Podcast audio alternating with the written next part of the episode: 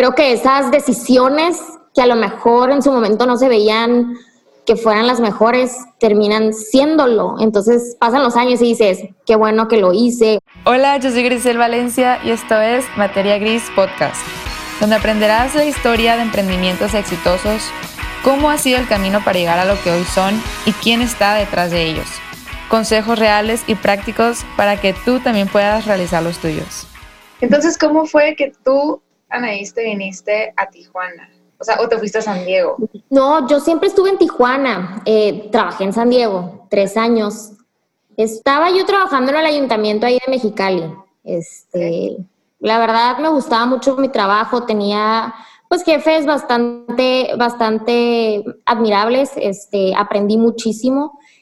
Pero ya era el tiempo de la transición de la administración de una u otra este, entonces era como el temor de, ok, me quedo, pero corro el riesgo porque soy trabajadora de confianza, de que pues me digan, ¿sabes qué? Adiós, o busco la manera de, de, irme. Y no tanto, o sea, de irme de ahí del ayuntamiento. Yo siempre, desde que estuve en la universidad, siempre tuve la cosita y siempre dije, o sea, las personas que estuvieron alrededor de mí saben que yo siempre dije, yo quiero trabajar en San Diego desde la universidad yo quiero trabajar en San Diego, quiero estudiar en San Diego. Quizás a lo mejor por la cercanía de, oye, Mexicali con San Diego, pues yo veía a San Diego como, ay, San Diego, mi, pues ahí quiero estar, ¿no? Entonces, eh, quizás a lo mejor nunca pensé en, ay, me voy a ir más lejos, pero para mí era como, oh, ¿sabes qué? Quiero estar en San Diego, aparte voy a tener como pues la cercanía con mi familia, etcétera. Entonces, desde que estaba en la uni, yo siempre dije, ¿sabes qué? Quiero trabajar en San Diego. Yo recuerdo que iba a San Diego y veía los edificios y decía, es que yo quiero trabajar aquí. O sea, no sé, me hacía mucha ilusión. Total que eh, en esa transición de trabajar en el Ayuntamiento de Mexicali, meses antes de que acabara la administración, empecé a mandar currículum así muchísimas partes eh, en, en, San Diego, en muchísimas partes. Yo, creo que 200 currículums se me hacen pocos porque fueron varios, sí, varios meses. Hasta que, pues, un día eh, me dicen, ¿sabes qué? Eh, yo tengo un conocido, eh, mi novio me dice, yo tengo un conocido que, bueno, un amigo de mi hermano trabaja en tal parte y están solicitando, pues, a una persona que les ayude en el tema de la administración y todo, todo el tema de recepción y todo el tema de como customer service, pero era un, era un despacho fiscal. Entonces dije, pues, ¿sabes qué? Puede ser la oportunidad, porque yo ya estaba como, ¿sabes qué? Donde sea, ¿no? donde sea, pero quiero irme. O sea, y mucha que te decía, ah, es que te quieres ir por, porque ahí está tu novio en Tijuana. Y la verdad es que yo tenía años, años, desde antes de conocerlo, con la idea. Este, inclusive yo años atrás había ido a una entrevista y al consulado en San Diego y que por X o por Y, por cuestiones del destino, fíjate, el destino es bien chistoso porque simple y sencillamente no era mi momento ni era mi lugar para estar en, para estar ahí en, San Diego en aquel entonces. Entonces, quizás todavía estaba más chica, no sé. Eh, pero yo ya había ido a entrevistas años atrás, inclusive de conocerlo a él. Entonces, pues se da así, ¿sabes qué? Un amigo de mi hermano, eh, pues tiene, pues aquí, que donde él trabaja, están solicitando, etcétera, si quieres ir a una entrevista, es un despacho fiscal, está en Chula Vista, San Diego, ta, ta, ta. Y dije, pues va, súper bien. Este, y me organizo, este, me programan la entrevista y así. Y yo con toda la pena del mundo le digo a mi, a mi jefe del ayuntamiento de que, y sabe qué, pues no voy a poder venir mañana, etcétera. Ya sabe, la típica de, pues, ¿qué haces, no? Sí. Y me lanzo a San Diego a, a, la entrevista, me acuerdo perfectamente, este, esto fue como en el que, eso fue en el 2016. Eh, pues me lanzo a San Diego la entrevista, yo sola, pues de Mexicali a San Diego, pues con un chorro de tiempo, con mucha anticipación y etcétera. Eh, me cambio inclusive en Target, que está ahí, o sea, en los baños, ahí me pongo mi, mi saco y mi todo, y pues, pues nada, así fue, así fue. Me dan el trabajo y empiezo a trabajar en este despacho en el cual pues tuve y estoy súper agradecida con la oportunidad de, que, me dieron ahí y aprendí muchísimo y también saqué pues bastante potencial que tenía por ahí enterrado y que me di cuenta que pues algo tenía que hacer al respecto. Entonces básicamente esa fue la transición de Mexicali a Tijuana pero bien chistoso, así yo me imagino que te pasó igual, porque yo en mi carro, que es un carrito chiquito, subí todas mis cosas. Y ahí me voy manejando, mi mamá llorando ese día, fue un noviembre, fue noviembre, no me acuerdo que, sí, fue noviembre, noviembre de 2016, yo en mi mini carrito con, con todas mis chivas. chivas, mi mamá llorando de que, ah, que te vaya muy bien y no sé qué. Total, que llego a Tijuana y me chocan, me chocan, o sea, digo, no puede ser, no puede ser verdad, digo, qué recibimiento. bueno, ahorita ya, obviamente son cosas que en su momento como que no las entiendes, pero ya ahorita ya te da muchísima risa. Te ríes. Entonces, hoy, hoy ya no trabajas ahí. No, ya no. Desde noviembre eh, ya dejé de trabajar ahí, en este despacho. Y pues ahora sí que también por una cuestión, la verdad yo me sentía, te digo, soy, estoy muy agradecida con la oportunidad ahí en, en, el despacho donde trabajé. Son personas bastante increíbles y personas que saben muchísimo. Pero realmente me llegó mi tiempo de, ¿sabes qué? Yo estoy muy frustrada. Me sentía con bastante frustración. Entonces era como... ¿eh? De que estabas frustrada? Me sentía frustrada en el aspecto profesional. Entonces, como que yo sentía que en, el ámbito personal todo iba bien, en el ámbito académico me acababa de graduar, inclusive la maestría. Entonces, como que me entró como una, ya tenía yo meses con mucha ansiedad, mucha frustración. Entonces, como que empezó ya como eso ya afectarme y tomé la decisión de, pues ahora sí que, de, de salirme de ahí, ahora sí por cuestión de crecimiento y demás pero no, no tenía yo nada, o sea, no tenía ninguna oferta, no tenía nada, entonces fue como tomé la decisión y es algo que obviamente no recomiendo, a mí, a mí, a mí se me dio así, o sea, y es parte como un cliché de yo renuncié y no tenía nada y al final pues así, así fue, realmente no tenía nada de, oye, ya me está esperando un trabajo, ya, solamente tenía mis proyectos, solamente tenía mis proyectos como, pues, aparte, y esos proyectos que yo me aferraba muchísimo eh, durante cuando estaba trabajando ahí, porque era como mi escape de, si bien disfrutaba mucho lo que hacía en ese despacho, también sentía que mi potencial estaba limitado de alguna u otra manera. Este, entonces me aferré muchísimo a esos proyectos que yo traía como a la par. Digo, obviamente sin descuidar mi trabajo y siempre di el 200% de mi trabajo, pero cuando ya me empezó a afectar fue cuando quise tomar la decisión eh, de, pues, de buscar otra oportunidad. Realmente nunca estuvo en mis planes como, oye, pues voy a empezar mi propia firma, ¿no? O sea, fue como, voy a seguir buscando otra oportunidad en otro despacho. En otro lugar, ok. En otro lugar. ¿Y cómo fue que, ok, renunciaste y dijiste, ya, me voy? Y ya estabas en tu casa de que, ok, ¿ahora qué hago? Porque dices que no tenías ninguna oferta en un trabajo y se dio esta oportunidad de crear tu propia firma.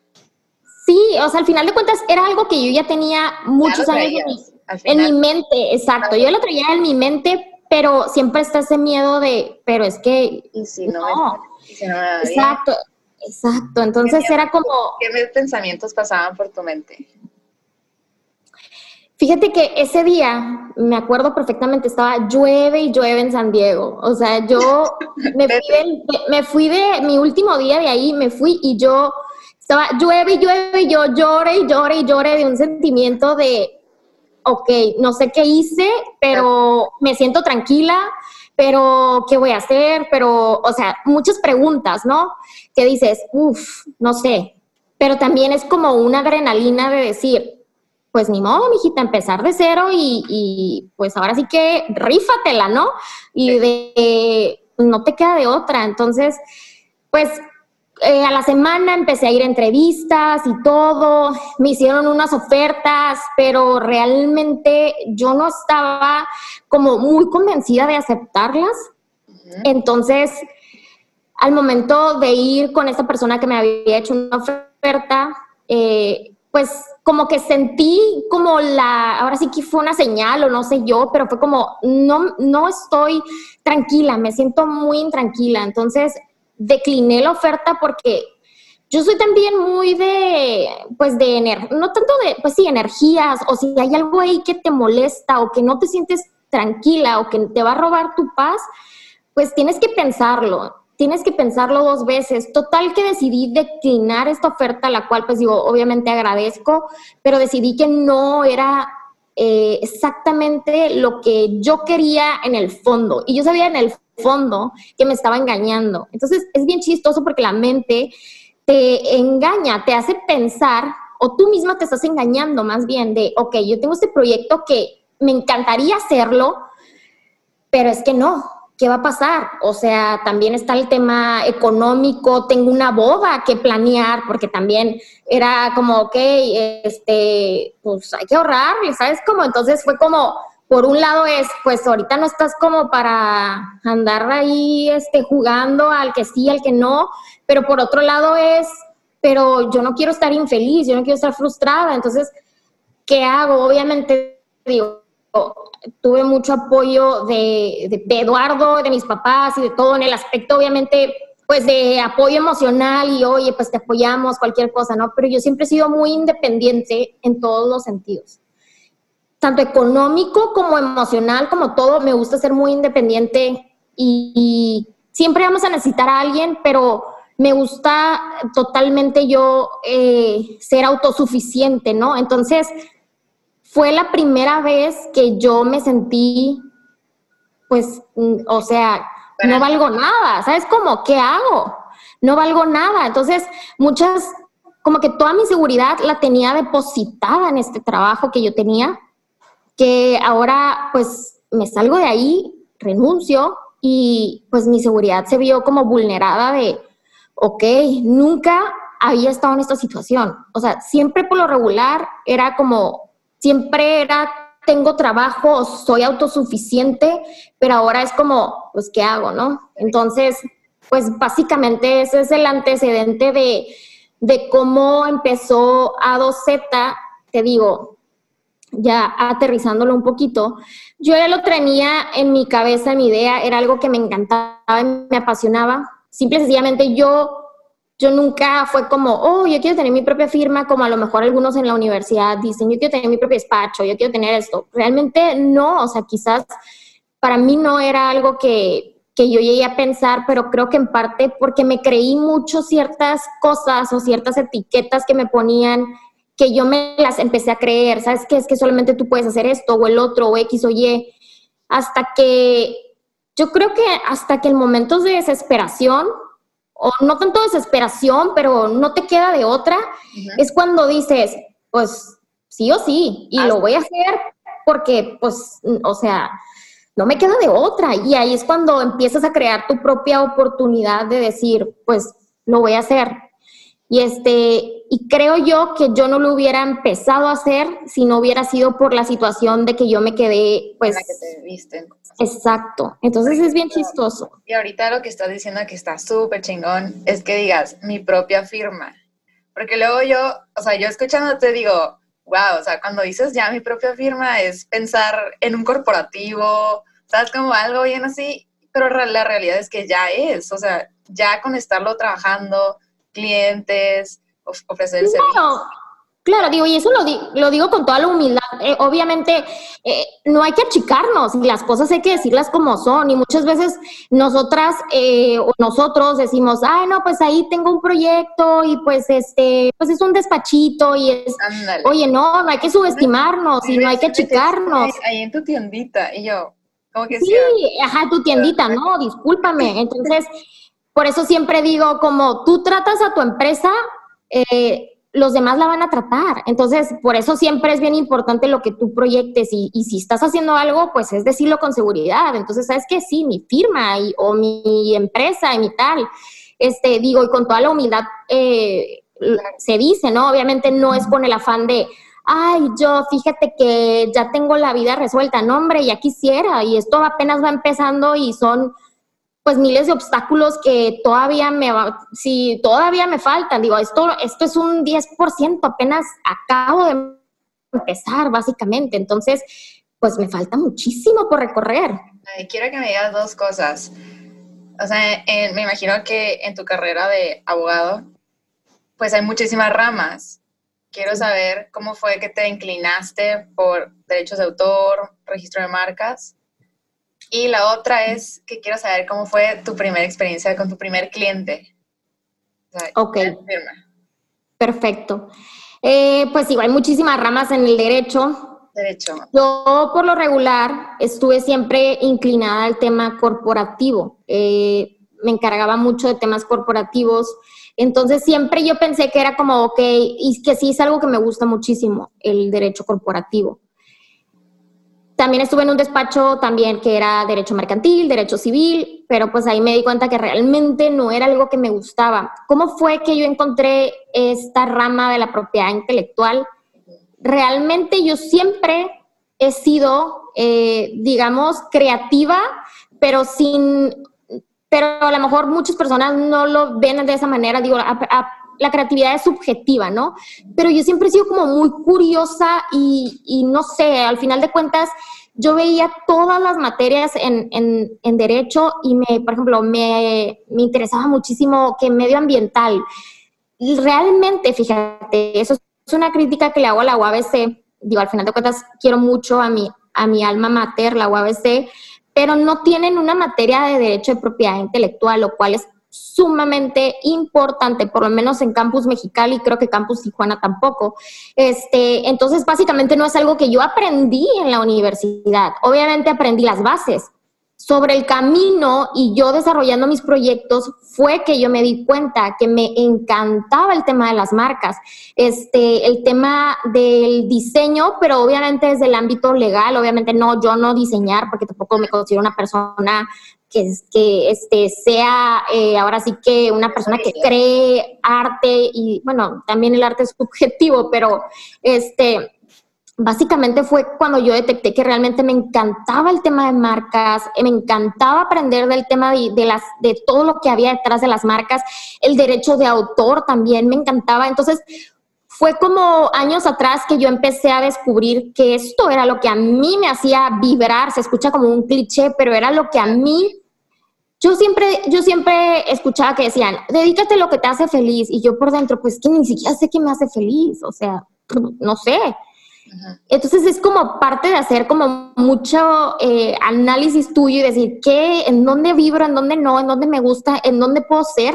Y creo que esta rama me permite ser yo tal cual, este, sin máscara, sin esconderme detrás de a lo mejor una imagen muy rígida o de esto, del otro y me permite estudiar algo que me encanta. Yo todos los días estoy leyendo, estudiando algo al respecto. Digo, no te digo que yo, tampoco soy una, ay, leo miles de libros y soy una súper intelectual en ese sentido de general, pero sí es en este tema específico, me encanta aprender y creo que ahí es cuando tú sabes que esa es tu pasión. Aparte, me encanta conocer nuevos proyectos y esto no lo digo de dientes para afuera en verdad me encanta, me encanta cuando alguien está emprendiendo un nuevo proyecto y, conocer este, qué te impulsó o, por qué.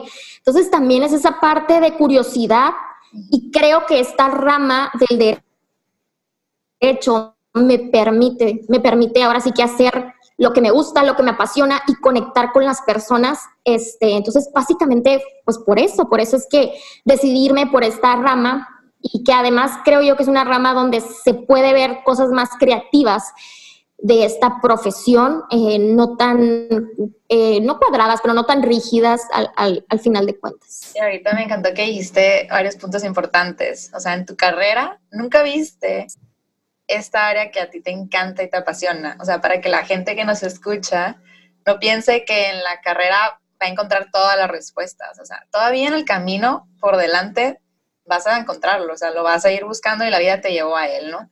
Entonces, la otra parte es cómo puedes fusionar esto que te encanta con tu carrera y mezclarlo con la parte creativa, porque mucha gente se limita o se cierra, que no, es que el derecho es así. Pero lo padre de nuestra generación es cómo puedes fusionarlo y presentarlo, ¿no? O sea, compartir. Ahora que tú dices este, que antes, por ejemplo, no te gustaba a lo mejor tanto leer o, o aprender, ahora fusionándolo con el tema que te gusta, pues te la pasas estudiando cañón de esto, ¿no? De hecho, sí es cierto que veo que nos compartes las notas en Instagram y todo, cómo haces todo la, como brainstorm, ¿no? y, me, y, me, y me encanta, totalmente, y me encanta, y creo yo que cuando te gusta algo, lo haces con mucha pasión, y al final de cuentas, pues de eso, de eso se trata. Y las demás ramas, digo, son ramas que obviamente son bonitas también y que tienen sus cuestiones, pero que yo no me identifico del todo y que pues ahora sí que prefiero dedicarme a algo que me guste y que sé que soy buena, y esto lo digo con toda la, también la humildad, pero sé que es algo que tengo bastante potencial este, y creo que no es eh, nada malo admitir, decir, oye, sabes que creo que aquí es donde yo puedo desarrollarme y obviamente sin limitarme a otras ramas, pero aquí es donde quiero estar y donde puedo ser y donde puedo crecer y donde puedo ayudar desde mi eh, perspectiva y desde mi, pues obviamente desde mi punto, ¿no? Entonces, pues básicamente es eso. Y lo que dices, Gris, es totalmente cierto. Eso de las carreras, muchas veces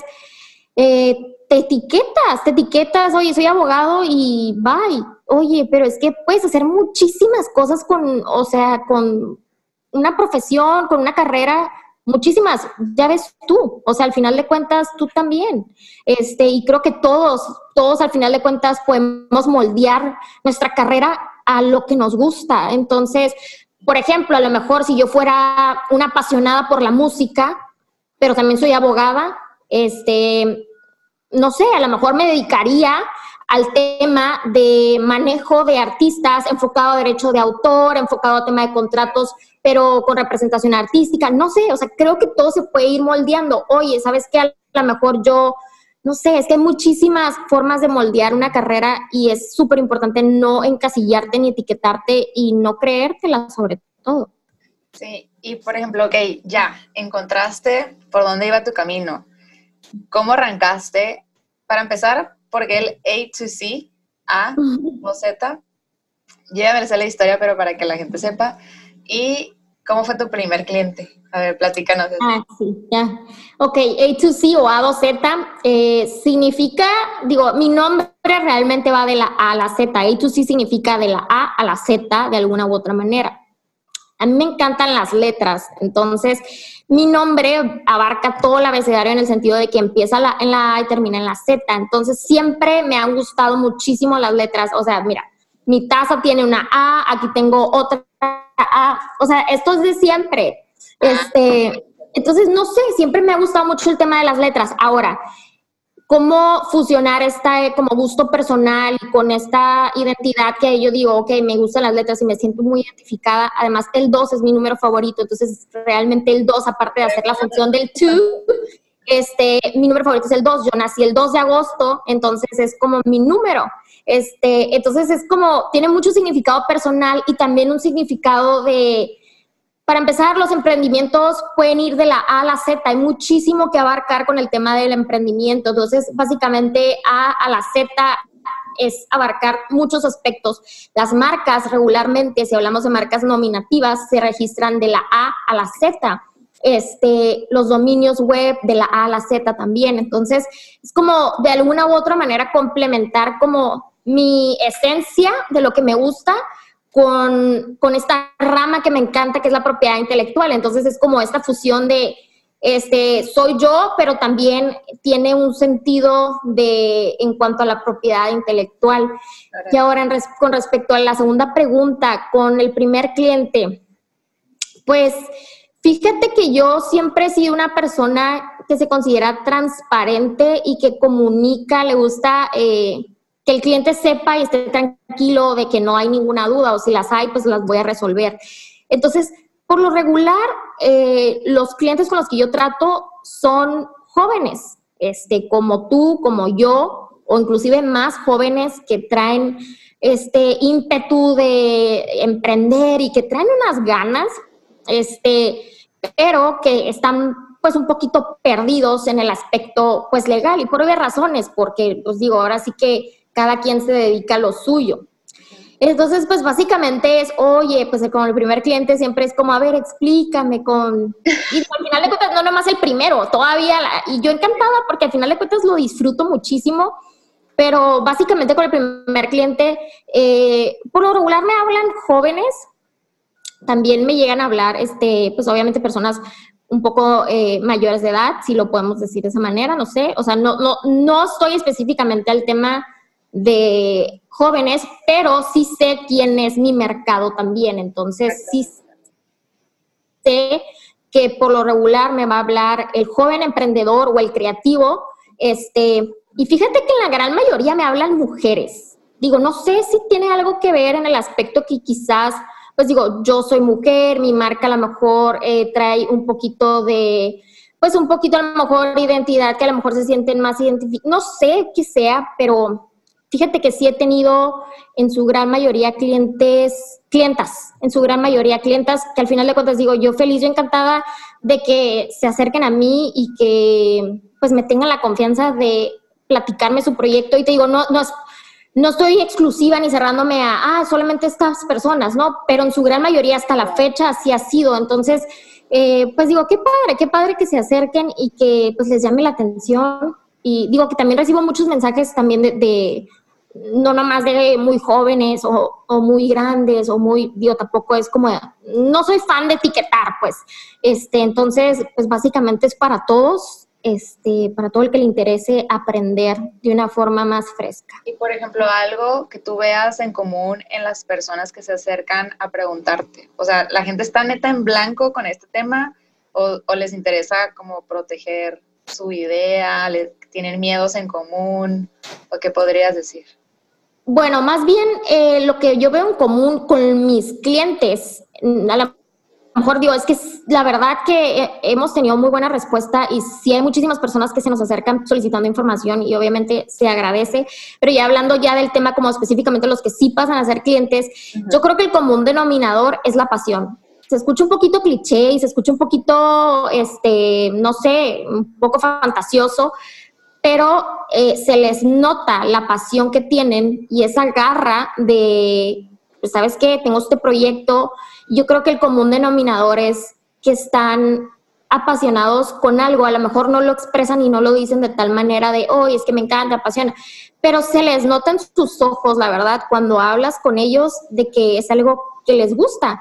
Entonces, eh, pues yo creo que el común denominador es ese. Y este, por lo general, o sea, ese proyecto, esa pasión que ellos tienen es por algo que ellos crearon, literal, o sea, por lo regular, por lo regular, eh, sí, supongamos, a lo mejor es un proyecto que ellos están de cero haciendo, a lo mejor detectaron que son buenos, no sé, dando consultoría de imagen, por decir un ejemplo, entonces es como, ok, entonces de cierta manera yo también me identifico con ellos y creo que ellos también se pueden identificar conmigo porque yo también he, he pasado y estoy en esa transición igual que, que ellos. Entonces, creo que de alguna manera A2Z eh, habla el lenguaje que ellos eh, también hablan. Entonces, los entendemos y queremos que también entiendan el punto legal y decírselos de una manera casi casi con manzanas, este, para que puedan entender y que pueda ser un poquito más sencillo para ellos decir, ok, perfecto, te entendí súper bien, o tengo esta duda, resuélveme. Entonces, básicamente de eso se trata, de hablar el mismo lenguaje, porque al final de cuentas, digo, yo estoy detrás de A2Z y yo sé que puedo hablar ese lenguaje en el aspecto de simplificar y ser muchísimo más sencilla. De nada me sirve yo decir artículo tal y a ver que esto, que el otro. no. Sí, porque ahí... Ya con eso ya pierdes la conexión con las personas. Ahí los pierdo, entonces realmente es tener como un interés genuino en conocer los proyectos y conocer las personas que están detrás y ver cuáles son las necesidades del proyecto para poder ayudarlos. Muchas veces no solamente es registro de marca, muchas veces es, ¿sabes qué? Estoy empezando una plataforma en línea de, no sé, de venta de cosméticos, de venta de, no sé, muchísimas cosas que se pueden hacer. Entonces es como, ok, me puedes ayudar como en el desarrollo, este, obviamente desde el ámbito legal, de todo este proyecto, entiendas el registro de marca, tema de derechos de autor, términos y condiciones, como que todo este tema eh, de que esté en cumplimiento tu, pues todo el proyecto como tal. O muchas veces es, quiero emprender, pero no sé cómo, pero tengo una idea y más o menos ahí, este, y esto, pero no tengo ni idea cómo empezar. Y muchas veces también está este... También te buscan como más allá de lo legal, o sea, de que, ¿sí? ¿Has notado eso? O sea, porque dices que mm. llegan desde cero, pero tú como que esperas que no soy de emprendimiento, soy más de, lo legal. También me enfoco en desarrollo de proyectos, obviamente todo esto del, del ámbito legal, porque yo, yo soy muy, este, pues así que, o sea, al final de cuentas yo respeto mucho lo que cada quien hace, entonces yo no me meto en, el tema de, de, mercadotecnia, ni diseño, ni ese aspecto, al final de cuentas es hacer equipo con personas que sí son profesionales en su, en su área para poder complementar el desarrollo del proyecto.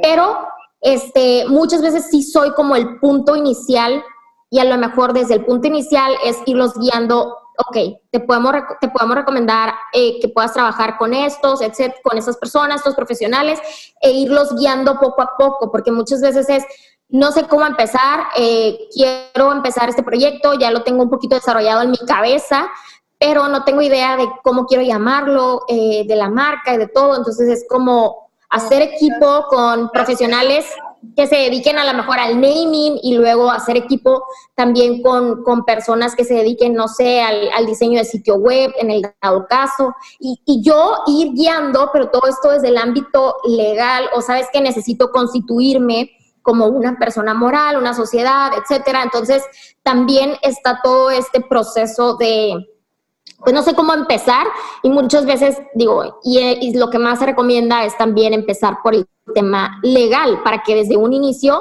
tengas todo eso bien cuidado, bien protegido.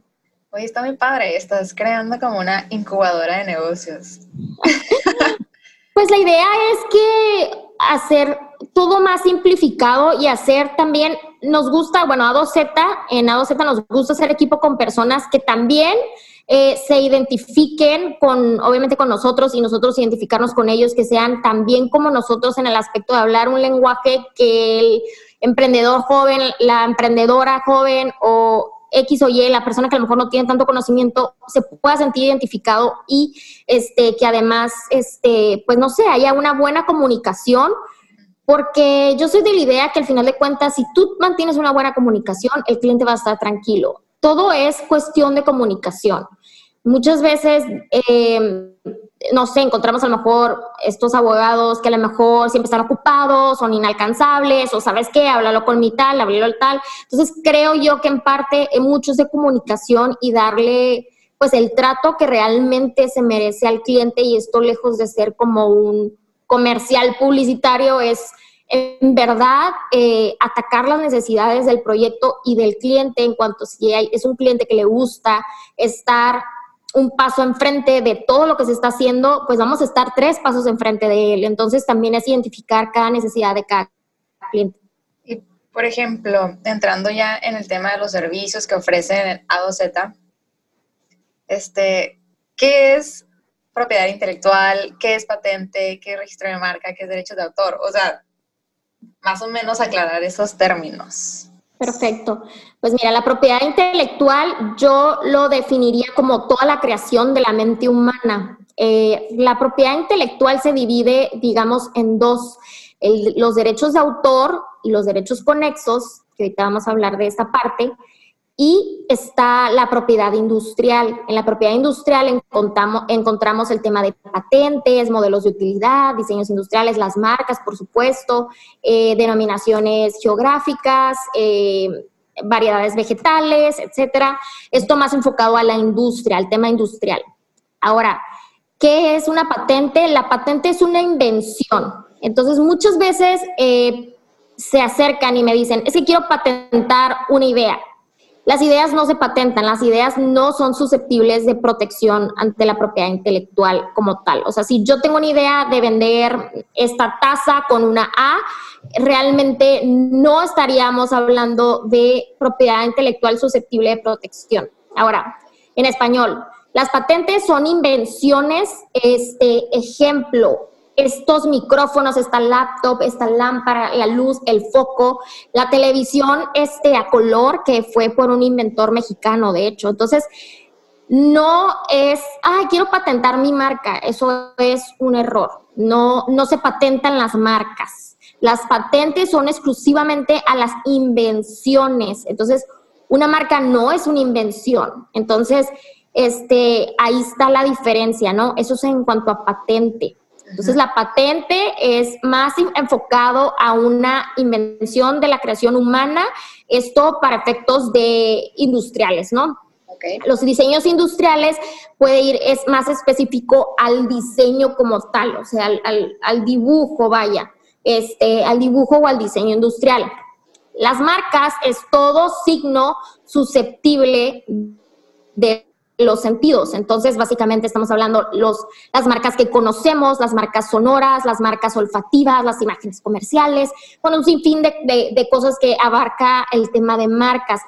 Entonces, la diferencia entre la propiedad, estamos hablando de dos ramas, bueno, de dos, digamos, subramas de la propiedad intelectual, que es la propiedad industrial y derechos de autor. Los derechos de autor es el reconocimiento que le hace el Estado a todo aquella persona que crea una obra literaria y artística. Entonces, en este, los derechos de autor podemos encontrar el tema, los autores de un libro, eh, los músicos, los compositores, X o Y, pintores, escultores, todas estas obras que comúnmente se conocen de que son obras artísticas. Entonces, el derecho de autor protege el lado artístico, el lado literario de la propiedad intelectual. Y el lado de la propiedad industrial se enfoca más a todo el tema, pues como su nombre lo dice, industrial, marcas, patentes, este, todo este tema. Entonces, esas son, digamos, lo que, de lo que se desprende la propiedad intelectual y que pues sepan todo lo que, lo que abarca este, y básicamente yo creo que eso sería como que lo principal. Entonces alguien llega y te dice, tengo una idea, quiero patentarla. O sea, a ver, espérame. O sea, que así no, no es esto. Y pasa, pasa muy seguido que hay, digo, al final de cuentas yo entiendo que es un tema de desinformación y creo yo que también A2Z viene a a, hacer un poquito de su parte de, oye, no solamente estamos vendiendo servicios, o no solamente queremos que nos contrates, en verdad queremos que te informes, en verdad queremos este abonar a esta información, a esta cultura de información, a esta cultura de respeto de la propiedad intelectual. No es nomás, oye, ven y registra tu marca, oye, ven y contrátame. En verdad tenemos este interés genuino de informar, este, obviamente desde nuestra perspectiva, a nuestra manera y con lo que sabemos para que las personas que a lo mejor no tienen contacto o a lo mejor sabes que yo era una persona que pensaba que, si era, eh, que se debía de patentar, entre comillas, una marca y ahora con esta publicación que tú hiciste, ahora sé que no. Y pues qué padre, qué padre poder, ya sea por cultura general o porque eres un emprendedor, emprendedora, o porque vas a hacerlo y digas, ok, qué padre, qué padre que ya puedo saber un poquito más del tema y de eso se trata, de eso se trata, de aportar también nuestro granito de arena. Creo yo que como abogados, abogadas, tenemos también esa labor de, oye, si tú sabes de este tema, a lo mejor tú sabes de derecho fiscal, qué padre si, si puedes, digo que, que sí lo sabe, claro que hay abogados que son, este, que aportan muchísimo en las redes sociales con información bastante buena, pero qué padre, yo creo que eso deberíamos de hacer todos, como no ser tan celosos con lo que sabemos. Al final de cuentas es compartirlo y, si las personas, cuando tú lo compartes, se sienten identificadas y sienten la confianza de acercarte a ti, pues qué padre, qué padre porque tú ya les estás dando algo de valor y, qué padre si con esto se sienten identificados o con, la confianza suficiente de decir, oye, pues me gustaría contratarte, oye, dame la información o, o asesórame, ¿no? Entonces eso es lo, eso es lo padre por ahí había visto una frase que antes veíamos, ¿cómo es? O sea, antes la gente era como que pago por ver, o sea, pago por ir y que me enseñes, ¿no? Ahora es al revés, es como, a ver, primero enséñame lo que sabes y luego ya te pago para que me ayudes.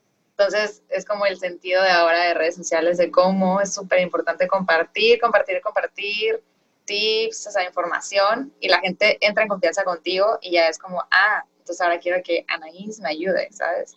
Sí, claro, es dar contenido de valor, obviamente sin, sin obviamente sin estar, el, problema yo creo que el que está vendiendo, vendiendo, vendiendo, vendiendo, vendiendo, al final de cuentas, pues digo, yo veo en Instagram que si la gente está vendiendo, vendiendo, vendiendo, pues a lo mejor no me va a interesar su cuenta porque yo necesito que me dé información de valor. Digo, cualquier persona que esté en Instagram se quiere despejar de todo el tema. Entonces, si tú le hablas de ciertos temas o de esto, pues los vas, los, los vas a perder. Entonces, la idea es, pues, lograr esa conexión y que se sienten identificados. Oye, mira, qué padre esta cuenta Ayer me llegó un mensaje muy bonito que decía que, oye, qué padre tu cuenta, que en verdad tengas como ese interés de explicar las cosas de una forma súper sencilla. No había visto una cuenta así, digo, no es que estoy diciendo que soy la única, claro que por supuesto que no, pero eso decía este mensaje. Entonces, fue como, qué padre, qué padre que se transmita, porque esa es la finalidad, esa es la finalidad. También he recibido mensajes de abogados de, oye, fíjate que estás,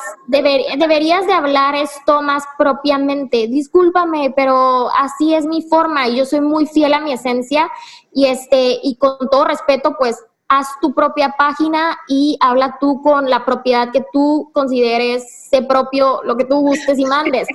Porque, pues la verdad, o sea, mi finalidad no es hablarle a los abogados ni abogadas, mi finalidad es hablarle a las personas que no tienen conocimiento legal alguno. Entonces, que sí sepan eso. Entonces, yo tengo bien claro cuál es el objetivo y la visión de este proyecto y, este, y, lo que queremos transmitir con él. Quiero, a ver, para ir más o menos cerrando esta plática, quiero que nos platiques los casos curiosos para que la gente pueda ver pues hasta dónde puede llegar la protección, ¿cómo se dice?, de tu propiedad intelectual. ¿Te acuerdas que te pedí como unos casos curiosos? Sí. Pues mira, muchas veces... Tiempo, o sea, se puede proteger, no sé, yo tengo la duda, se puede proteger un sonido, se puede proteger palabras, se puede proteger, o sea, todo, imágenes, productos, servicios, se puede proteger. Todo lo que sea susceptible del, de los sentidos, ah, todo, se puede, todo se puede este, registrar como marca. Esto a, eh, a, partir de una reforma que hubo en el 2018, en el cual eh, se modificó eh, y se incorporó también las marcas no tradicionales. Entonces ahí encontramos marcas olfativas, sonoras, imagen comercial, marcas de certificación, entre otras cosas, ¿no? Pero bastante interesante el tema de la propiedad intelectual y que en México apenas, digo, es reciente esta reforma eh, entonces apenas ahí va a ir moviéndose en el aspecto de que todavía no hay tantas marcas sonoras o auditivas, pero sí hay, he visto que hay varias solicitudes presentadas. Muchas veces yo creo que con los casos curiosos, eh, muchas veces con las frases, yo creo, muchas veces hay frases que no pensarías que son marca registrada y que las usas quizás en tu negocio o a lo mejor la pusiste en una pared o a lo mejor estás haciendo camisetas con esta, no sé, digo ejemplos, ¿no? Sí.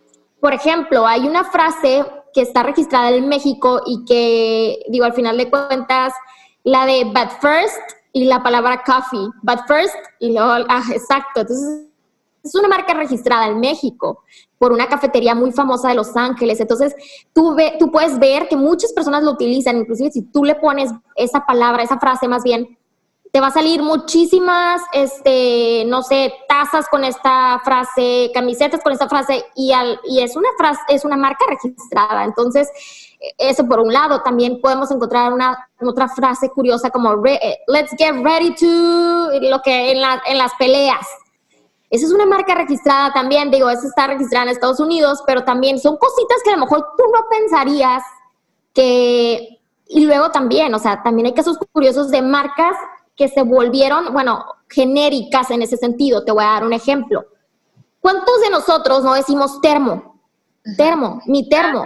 Termo es una marca registrada, entonces eh, también hay que, tener, hay que tener cuidado con hacer usos de marcas registradas. También otro ejemplo, últimamente veo que, y más aquí en, en, en Mexicali, Tijuana, que he visto muchísimo este tema de negocios de los dulces con chilito.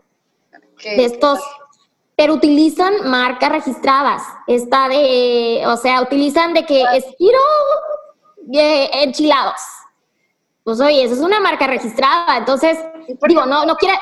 ¿Y qué puede pasar? O sea, por lo que dices, de Los Ángeles, o sea, porque estoy diciendo, en Los Ángeles existe But First Coffee, pero alguien en México la registró. No, está, no, ellos, ellos la registraron también en México, exacto. Ellos también la registraron aquí en México. Entonces, ¿qué puede pasar si tú a lo mejor... yo me pongo a hacer camisetas que dicen But First Coffee.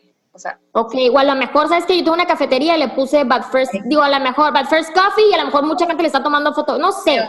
Exacto, o a lo mejor y yo estoy haciendo, no sé, toads con esta frase, etcétera pues básicamente estás haciendo un uso indebido de una marca registrada. Entonces, lo que va a pasar es, posiblemente te notifiquen que estás haciendo un uso indebido y te piden que retires todo.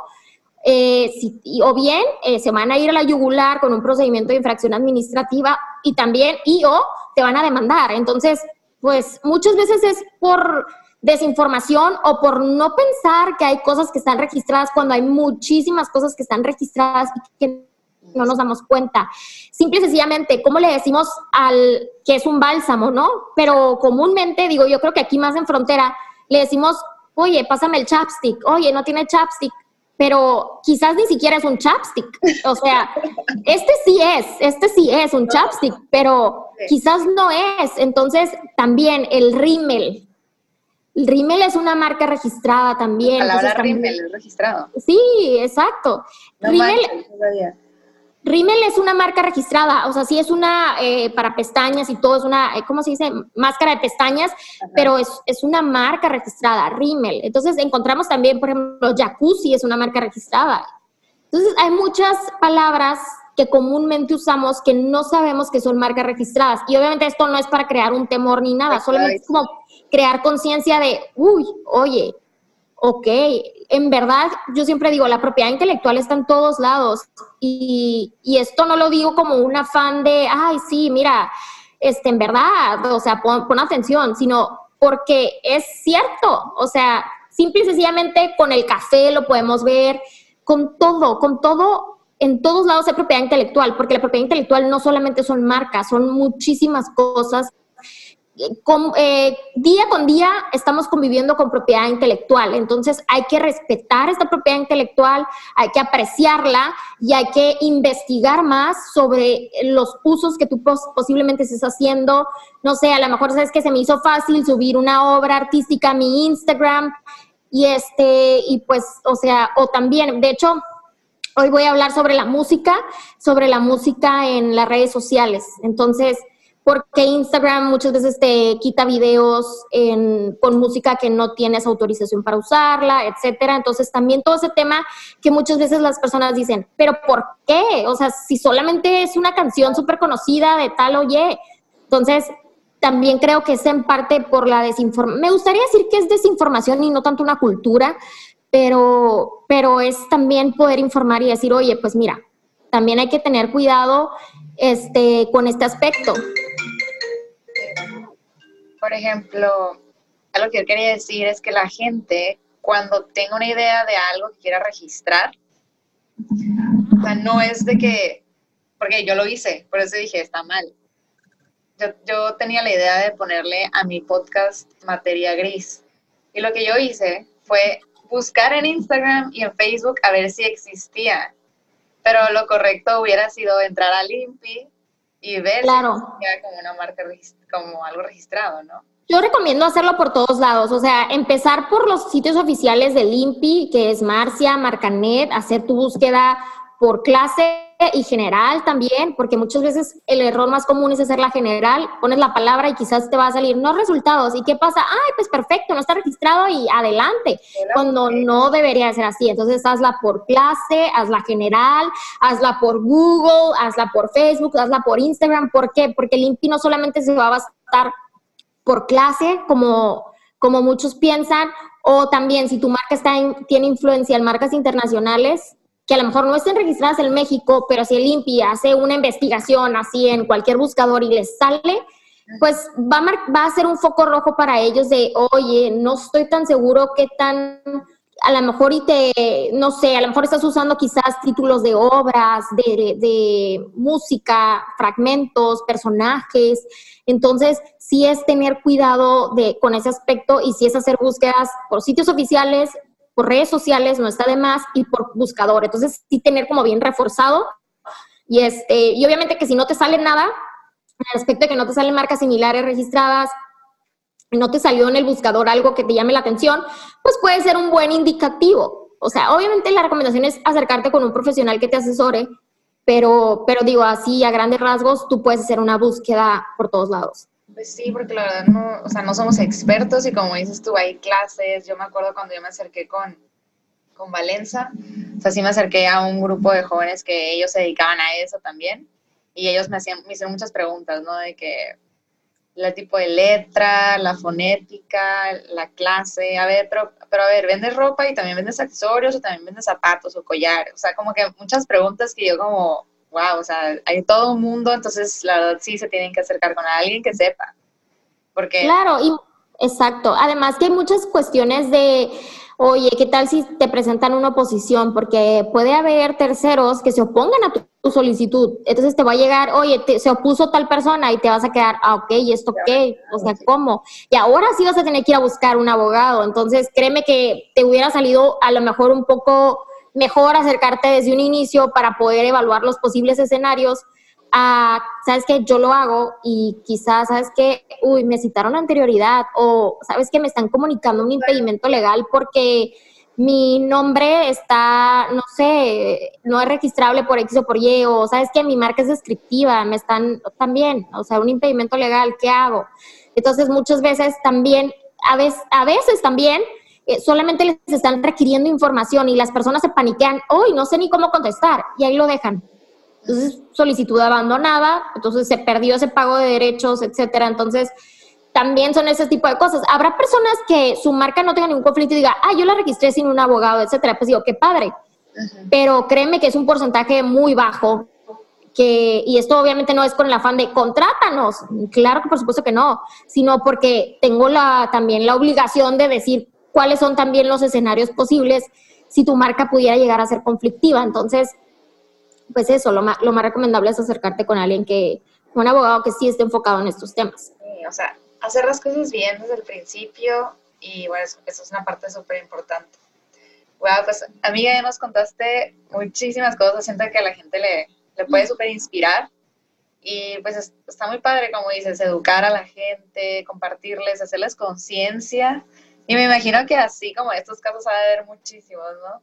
Aquí estoy viendo lo de The Beatles, así, o sea, como que hay marcas que tenemos que ahí imprimí una foto y ahí la tengo. Ah, claro, claro. Entonces también, también es, digo, es un cuadro que yo, yo compré, no lo, no lo mandé a imprimir, pero muchas veces es eso. La otra vez yo veía en Facebook de una conocida preguntando, oye, ¿quién tiene esta fotografía? Creo que era de, era de Mexicali, una fotografía. ¿Quién tiene esta fotografía sin la marca de agua del fotógrafo? Oye, me espérame, por algo existen las marcas de agua o por algo existen las firmas para que precisamente como personas como tú no vengan y crean que puede ser fácil tomar esta fotografía e imprimirla en un cuadro y empezar, no sé, a venderla o inclusive no necesitas tener ni siquiera como un lucro directo. Entonces, yo sí me quedé como, pues por algo existen, pero también yo sé que es en parte desinformación de que las personas no creo que, o sea, no creo que lo estén publicando sabiendo que está mal, ¿no? Entonces, me gustaría pensar que es desinformación, pero sí fue como, ok,